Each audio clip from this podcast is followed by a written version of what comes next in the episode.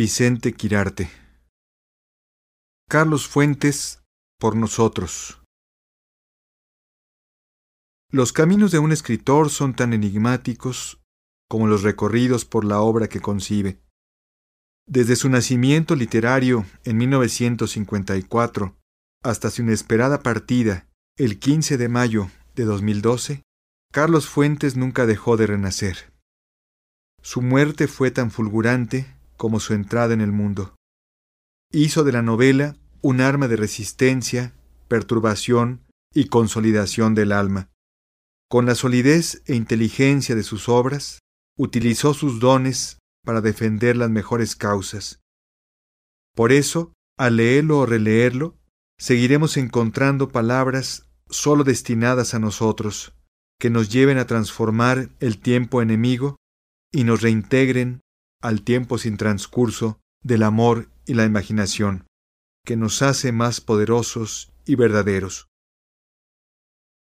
Fuentes quiso y logró ser, desde el principio, un autor que exige lectores activos o inconformes, que los obliga a mirarse no en un espejo inmediato, sino a entrar en un laberinto de azogues que los confronta y los incomoda, los ayuda a pelear como si cada día fuera el primero.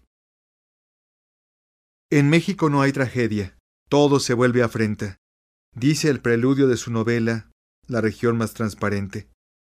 A lo largo de ella el lector va a encontrar constantemente esas frases críticas y acres. ¿Amargura? No.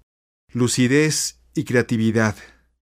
No ha habido dolor, ni derrota, ni traición comparables a los de México. Una frase tan lapidaria solo puede ser dicha por un mexicano, y aún así el castigo viene, inevitable y terrible.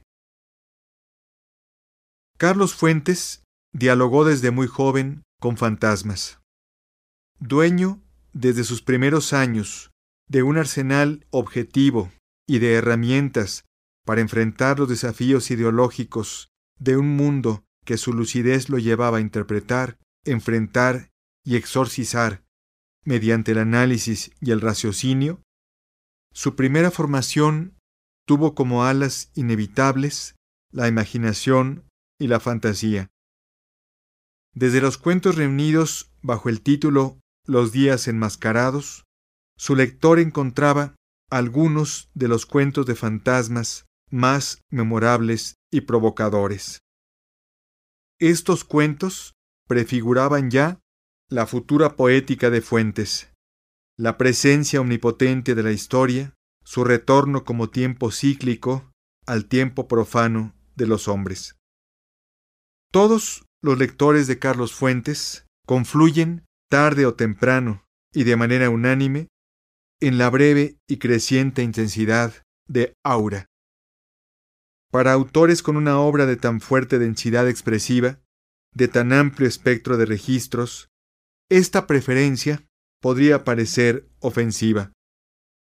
No lo es, porque en Aura se encuentran reunidos los elementos del narrador que hechiza a sus lectores y del personaje, Felipe Montero, que a su vez se ve hechizado por el amor y la muerte, por su sitio en la historia cíclica, cuyo reconocimiento le provoca horror, pero al mismo tiempo fascinación. Un gran escritor nunca es unívoco, y cada relato de Fuentes es una parábola que admite tantas interpretaciones como diferentes clases de lectores existen.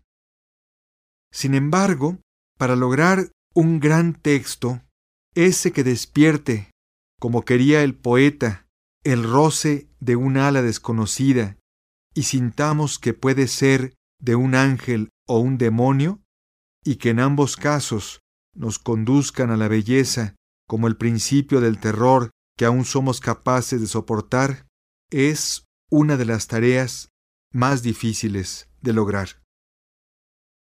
Lo admirable en Fuentes es que a lo largo de su extensa saga narrativa haya continuado fiel al género fantástico y lo haya practicado con plena conciencia del carácter metafórico que tiene la oposición entre lo doméstico y lo siniestro, pero al mismo tiempo escribiéndolos con apego a la ortodoxia del género.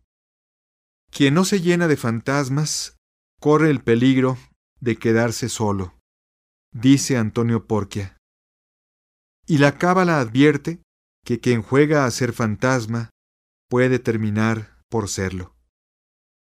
Fuentes eligió un camino intermedio de gran profesional de la escritura.